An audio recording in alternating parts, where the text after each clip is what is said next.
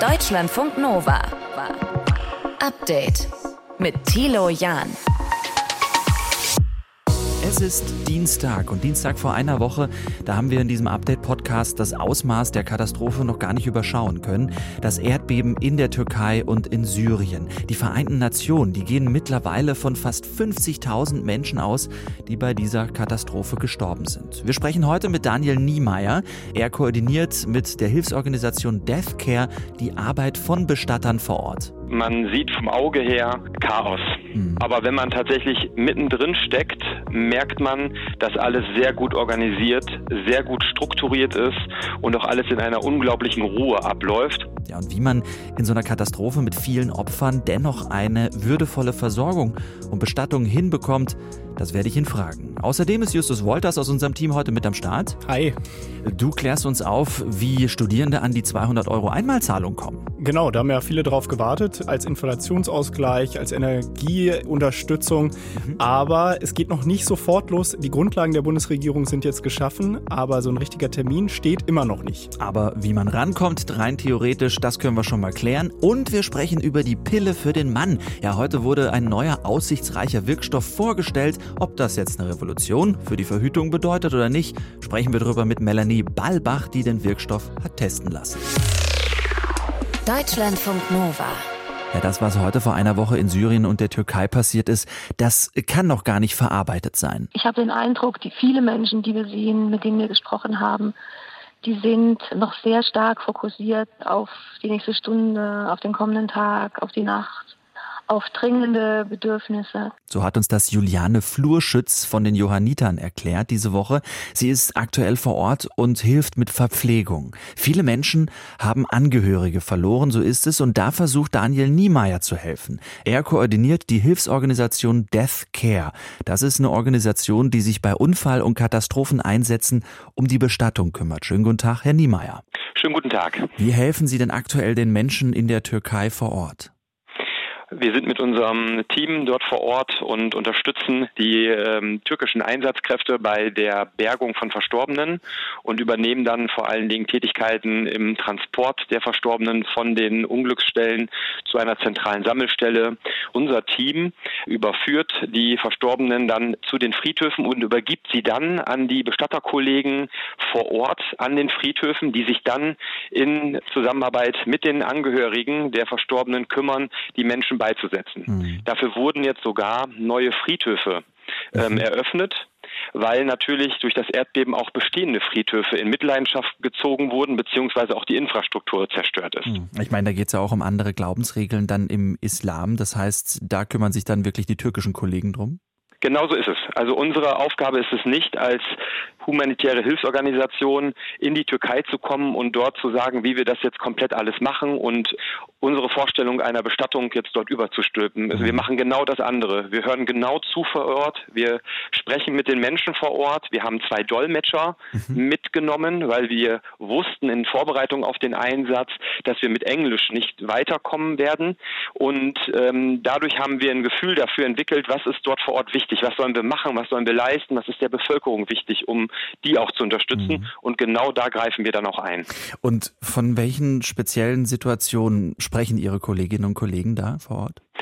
Ein Kollege hat das ganz gut geschildert aus meiner Sicht. Er hat gesagt, man sieht vom Auge her, Chaos. Mhm. Aber wenn man tatsächlich mittendrin steckt, merkt man, dass alles sehr gut organisiert, sehr gut strukturiert ist und auch alles in einer unglaublichen Ruhe abläuft, obwohl man vom Auge her mhm. Trümmer sieht, zerstörte Gebäude, sehr viel Leid, zum Teil auch sehr traumatisierte Menschen. Und ähm, das belastet natürlich auf der einen Seite auch mein Team, aber gleichzeitig bringen diese klaren, strukturierten Abläufe, die sie tagtäglich erleben mhm. und wo sie dann ein Teil von sind, wieder eine gewisse Spur an Sicherheit. Jetzt schreiben Sie auf Ihrer Seite, dass das würdevoll abläuft. Wie können Sie vielleicht mal ein Beispiel machen? Läuft das denn in der Türkei gerade würdevoll ab? Es ist letztlich so, dass man natürlich Einschränkungen machen muss, wenn es um einen solchen Katastrophenfall geht. Mhm. Es kann natürlich dann nicht alles so ablaufen, als wenn man einen Einzeltrauerfall begleitet und auch dann bestattet. Ja, die Anzahl natürlich, wenn man das mal so ins Verhältnis setzt, wir reden ja tatsächlich davon, dass mein Team je nach Bergungssituation pro Tag 150 bis 300 Menschen versorgt und sich um sie kümmert. Mhm. Und im Verhältnis gesehen macht ein ganz normales Bestattungshaus im Jahr vielleicht 200 Sterbefälle. Mhm. Und in dem Vergleich merkt man natürlich schon, dass das eine ganz andere Herausforderung ist, mit der sich meine Kollegen auseinandersetzen müssen.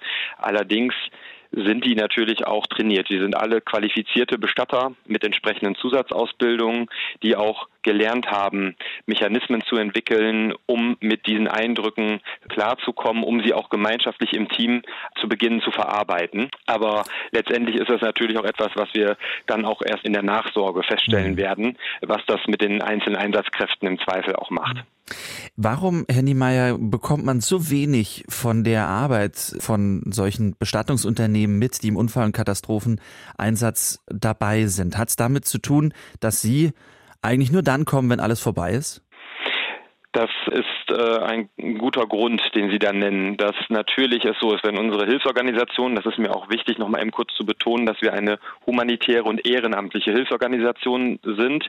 Letztendlich ist es natürlich so, wenn wir als Hilfsorganisation Deathcare gerufen werden, dann suggeriert ja allein schon der Begriff unserer Hilfsorganisation, es geht hier um den Tod. Es geht mhm. hier letztendlich darum, dass es um die Bergung, um die Versorgung von Verstorbenen geht und dass wir eben nicht mehr auf die Lebensrettung spezialisiert sind.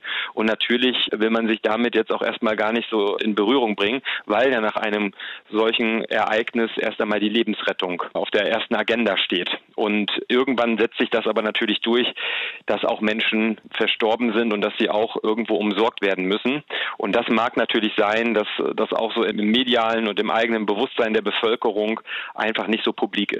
Umso beeindruckender, wenn man das schafft, dann würdevoll hinzubekommen, die Versorgung der Verstorbenen. Daniel Niemeyer von der Hilfsorganisation Death Care, momentan im Einsatz mit seinen Kolleginnen und Kollegen in der Türkei. Ganz lieben Dank fürs Gespräch. Sehr gerne. Deutschlandfunk Nova. Update. Studierende und FachhochschülerInnen sollen jetzt offenbar tatsächlich bald die 200 Euro von der Landesregierung bekommen, auf die sie ja schon so lange warten. Das ist das Geld, das dazu gedacht ist, die Folgen der Energiekrise und der Inflation abzufedern.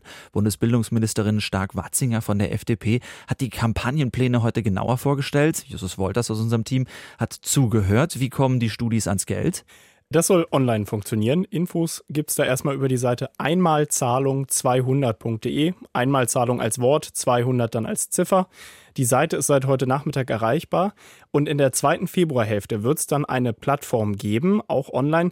Da muss dann jede Person, die diese 200 Euro haben will, ein Formular ausfüllen. Zugangscode und Pins soll es von den Fachhochschulen geben und die Angaben werden dann geprüft und dann soll das Geld auf das jeweilige Konto geschickt werden. Und bei Fragen wird es ab morgen auch eine Info-Hotline geben, die man anrufen kann. Wann das Geld dann tatsächlich ausgezahlt wird, das ist bundeslandabhängig. Mhm. Sachsen-Anhalt hat zum Beispiel schon angekündigt, äh, dass das Geld Ende Februar rausgehen soll. Okay, es klingt jetzt aber ehrlich gesagt nicht wahnsinnig kompliziert. Warum hat die Regierung für so eine Lösung so lange gebraucht? Ja, laut äh, Bildungsministerin hat das gleich mehrere Gründe. Also die Bundesregierung hat diese Plattform bauen lassen, das Geld kommt aber dann von den Ländern. Die müssen teils noch gesetzliche Grundlagen schaffen, um das Geld überhaupt auszubezahlen. Und einige lassen sich mit diesem Prozess offenbar sehr viel Zeit. Zudem ist es ganz schwierig, weil anders als bei RentnerInnen gibt es keine Datenbank, die Infos über alle Studierenden und FachschülerInnen in Deutschland gebündelt hat. Das hat die Planung noch erschwert. Und zu guter Letzt hat diese neue Website wohl auch ein sehr hohes Niveau an Datenschutz. Und dadurch hat diese Programmierung ein bisschen länger gedauert als ursprünglich vielleicht geplant. Okay, also wenn ihr jetzt studiert, egal ob an der Uni oder an der Fachhochschule, dann bekommt ihr die 200 Euro. Einfach auf Einmalzahlung 200.de gehen. Dort gibt's die Infos. Deutschlandfunk Nova.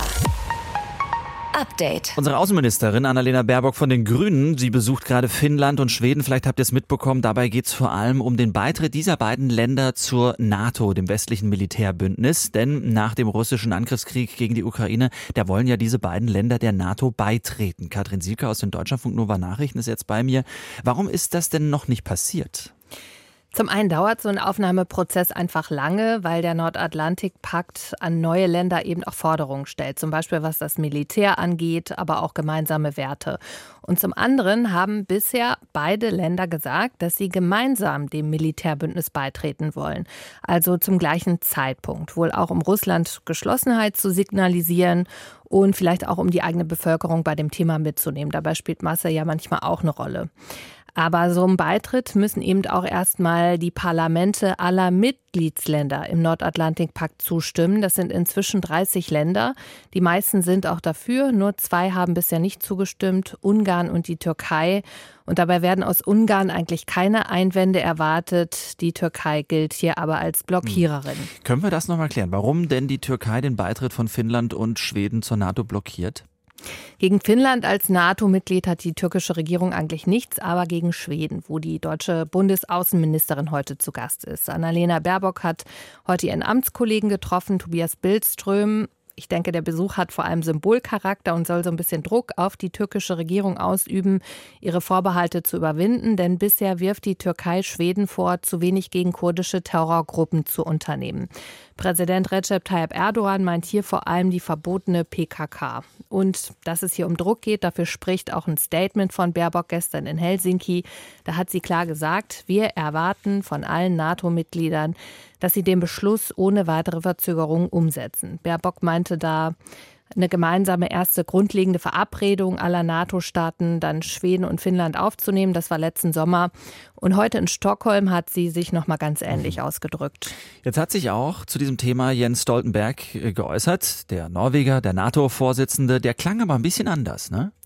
Ja, ich finde, Stoltenberg klang pragmatischer. Der NATO-Chef hat nämlich gesagt, dass ein Beitritt von Schweden und Finnland zum gleichen Zeitpunkt gar nicht so wichtig ist, beziehungsweise es sei gar nicht so wichtig, ob die Türkei beides zusammen ratifiziere, sondern dass beide Staaten einfach so schnell wie möglich reinkommen in die NATO. Und das bedeutet, dass in näherer Zukunft vielleicht schon mal Finnland aufgenommen werden könnte und Schweden dann möglicherweise folgt. Hm, also nacheinander. Was wäre so schlimm daran?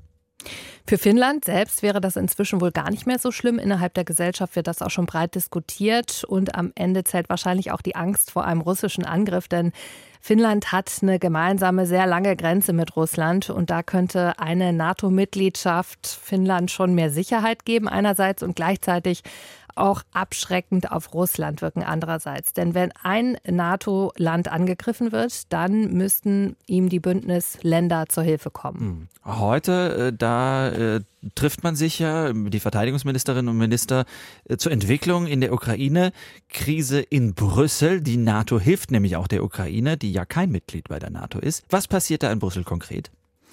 Ja, da sprechen konkret die Verteidigungsministerinnen und Minister aus den NATO-Ländern über neue Waffenlieferungen für die Ukraine. Boris Pistorius hat zum Beispiel schon neue Munition für einen Luftabwehrpanzer aus Deutschland zugesagt. Er hat das auch damit erklärt, dass er gar kein schnelles Ende des Ukraine-Krieges erwartet.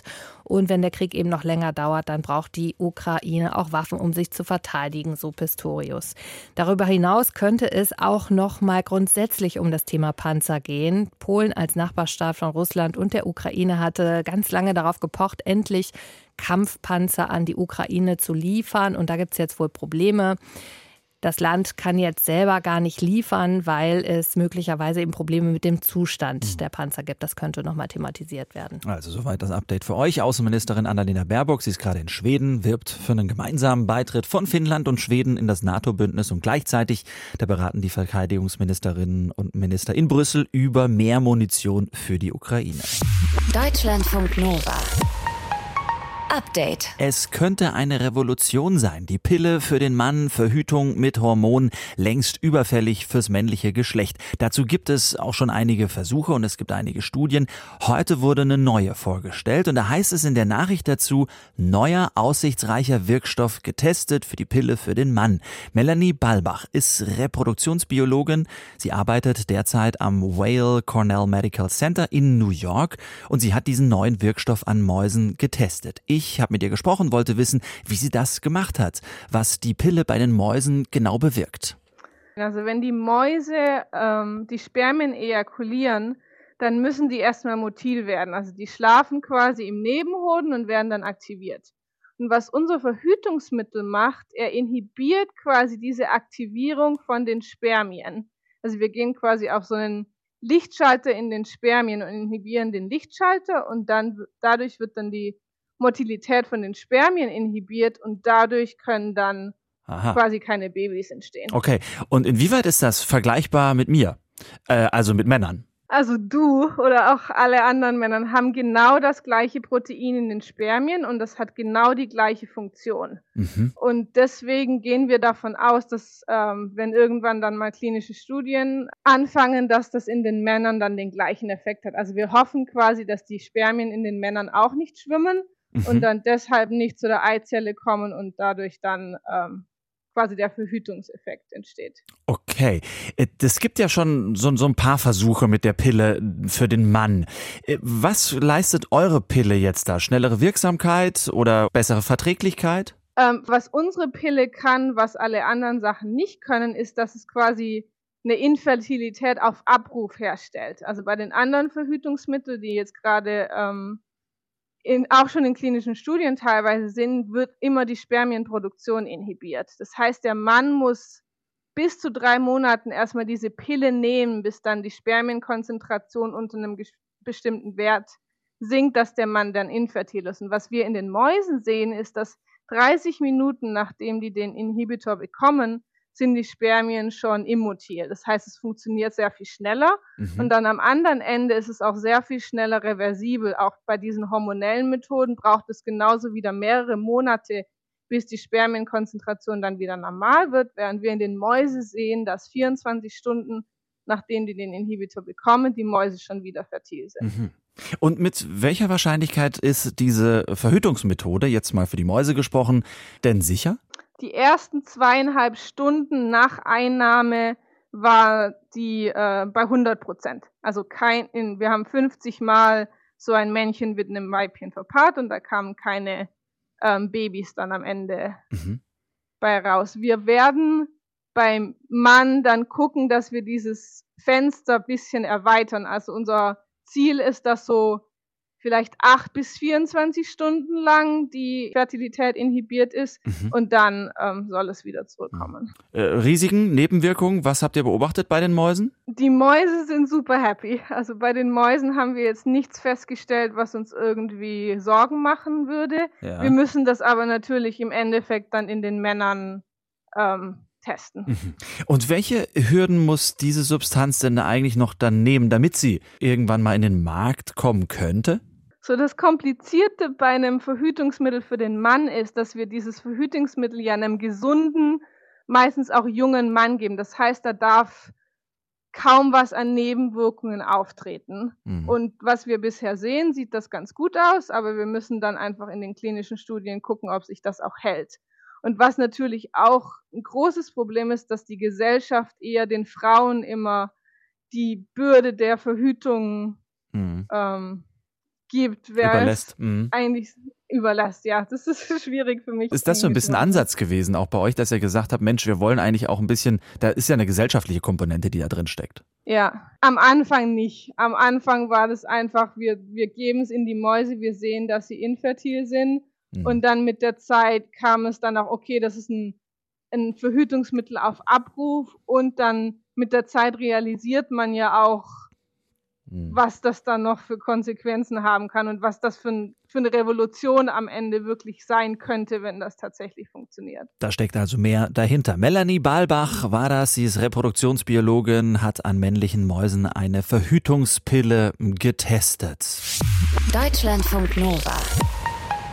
Update. Zwei Tage noch, dann ist Viva Fastelovend. Kann man nur verstehen, wenn man aus dem Rheinland kommt oder sich für Karneval interessiert. Weiberfastnacht übersetzt. Und bei dem ganzen Liedgut, das da getrellert wird, an Karneval, Fasching oder Fastnacht, da sind Dialektskills natürlich hilfreich. Würde man sich jetzt nicht in den Lebenslauf schreiben. Ne? Aber in Sachen Kulturgut ist Sprache eben sehr wertvoll. Landtage in Brandenburg und in Baden-Württemberg diskutieren auch gerade, ob man Dialekte nicht per Gesetz schützen muss. Wie ist das jetzt? Wollte Deutschlandfunk Nova Reporterin Kerstin Gallmeier wissen, wie wichtig ist Dialekt heute noch? Wenn ich samstags abends einmal Russian, laufen mir die Mädchen hinterher. Ich finde es halt gerade im Kneipenkarneval sehr schön, wenn man da Leute trifft und die halt mit so einem richtig schön diesen kölschen Singsein einem begrüßen. Ich finde, das hat was sehr Einladendes. Und jetzt stellt euch aber mal vor, das Ganze wäre auf Hochdeutsch. Das hätte doch schon deutlich weniger Charme. Komisch und ungewohnt fände das auch Tobias, ein Freund von mir. Er sitzt quasi in den Startlöchern für den Kölschen Karneval und die Mundart gehört für ihn da einfach dazu. Absolut, also untrennbar miteinander verbunden. Auch wenn ich jetzt außerhalb der Karnevalssession irgendwo jemand Kölsch sprechen höre, dann fühle ich mich immer direkt an Karneval erinnert. So gesehen gibt es da schon eine sehr enge Verbindung. Allerdings, Tobias ist selbst gar kein Kölner, sondern kommt aus Norddeutschland. Genauer gesagt aus der Gemeinde Großen Kneten aus dem Ort Döhlen im Landkreis Oldenburg. Und dort redet man so. Ja, meine Öller und die Norwas, ich bin vom Lütschendorf, die schnackt Hube Plattdeutsch. Für Tobias bedeutet Dialekt, ich will fast sagen reine Emotion Emotionen, weil ähm, das, das Hochdeutsche, was ja oft da so sehr, sehr belehrt daherkommt und sehr nüchtern und sehr trocken, funktioniert halt irgendwie anders. Und das andere ist direkt immer mit Gefühlen, die man auch mit seiner Heimat und seiner kulturellen Identität hat. Das wird halt einfach dadurch ausgelöst, dass halt gewisse Worte gesagt werden. Während Tobias selbst eigentlich kein Plattdeutsch mehr spricht, ist das bei seinen Eltern noch ganz anders. Die sprechen nämlich ausschließlich Plattdeutsch miteinander. Diese Generationengrenze kann Augustin Speyer nur bestätigen. Der Schwabe ist Linguistikprofessor an der Universität des Saarlandes und forscht zu Dialekten in ganz Deutschland. Rund 30 Regionalsprachen gibt es seiner Schätzung nach in Deutschland und ihre Bedeutung nimmt deutlich ab. Also es ist tatsächlich so, dass jetzt die Generation, die sagen wir mal so nach 1980 geboren ist, eigentlich immer weniger Dialekt spricht und die Generation danach eigentlich noch weniger. Ein wichtiger Grund ist, dass wir viel mobiler geworden sind, meint Speyer. Anfang des 20. Jahrhunderts, da haben Menschen ihre EhepartnerInnen aus der Gegend geheiratet. Zu Hause wurde dann weiter Dialekt gesprochen, auf der Arbeit, die in der Nähe des Dorfes war, auch. Heute ziehen wir nach der Schule woanders hin, treffen auf Menschen, die anders sprechen und da hilft uns eine gemeinsame Sprache, also das sogenannte Standarddeutsch. Dabei ist es sehr schade um den Dialekt, findet Linguistikprofessor Augustin Speyer. Für ihn ist natürlich die wissenschaftliche Perspektive besonders wichtig, aber auch die gesellschaftliche. Dialekt ist schützenswert, weil er schon so eine Art Zugehörigkeitsgefühl und so ein Familiaritätsgefühl irgendwie vermitteln kann. Und das ist gut, wenn man eine Sprachform hat, die sowas ein bisschen, möchte jetzt sagen, vielleicht sogar fast was Intimes transportieren kann. Da könnten aktuelle Initiativen helfen, wie zum Beispiel in Brandenburg. Der Potsdamer Landtag fordert nämlich, dass es bis Ende des Jahres ein Gesetz zum Schutz und zur Förderung des Niederdeutschen gibt. Das wäre das erste dieser Art in Deutschland. Und in Baden-Württemberg will sich derzeit ein landesweiter Dachverband für Dialekte gründen. Dessen Hauptinitiator, ein Landtagsabgeordneter, will, dass Dialekt wieder mehr Einzug in Schulen und Kitas hält. Geplant ist auch ein Mundartpreis, der auch jüngere Künstlerinnen und Künstler ansprechen und in den sozialen Medien beworben werden soll. Doch gerade in Social Media ist die gesprochene Standardsprache, also das, was wir Hochdeutsch nennen, allgegenwärtig. InfluencerInnen auf Instagram oder YouTube sprechen in ihren Videos in der Regel keinen Dialekt. Doch das Ganze würde ja auch umgekehrt funktionieren, meint Augustin Speyer. Also ich meine, angenommen, es wäre jetzt irgendwie so, dass es jetzt irgendwie so super coole Sendungen oder super coole Kanäle, super coole YouTuber gäbe, whatever, die tatsächlich in Dialekt reden und die tatsächlich so gut sind, dass man sich das auch tatsächlich freiwillig anguckt, dann wäre das wahrscheinlich eine ganz andere Sache. Der norddeutsche Tobias wohnt übrigens seit Jahren im Saarland. Der Dialekt dort war für ihn erstmal eine Herausforderung, aber seine paar Brocken Plattdeutsch haben ihm beim Connecten durchaus geholfen. Wenn ich nun Leute im Saarland treffe und die dann mir erstmal sich entschuldigen dafür, dass sie so saarländisch, dass sie platt schwätzen und ich dann ein, zwei Sätze auf meinen Dialekt sage, stellt das direkt eine Verbindung her. Man sagt halt, ach, der kennt das auch, der spricht ja auch jetzt kein hundertprozentiges Hochdeutsch, sondern kann auch Dialekt. Und man denkt so, ach ja, irgendwie ist man doch gar nicht so unähnlich, selbst wenn er aus völlig verschiedenen Ecken der Republik kommt. Kerstin Gallmeier über Dialekte bewahrenswert oder überflüssig. Wie ist das eigentlich bei euch? Sprecht ihr viel Dialekt oder macht ihr vielleicht Code-Switching? Das heißt, ihr sprecht mit eurer Mutter dann vielleicht irgendwie im Dialekt und wenn es offiziell wird, redet ihr dann wieder Hochdeutsch. Lasst es uns wissen. Mail at deutschlandfunknova.de. Wie ist eure Beziehung zum Dialekt? Mail at deutschlandfunknova.de. Deutschlandfunk Nova. Update. Immer Montag bis Freitag auf deutschlandfunknova.de und überall, wo es Podcasts gibt. Deutschlandfunk Nova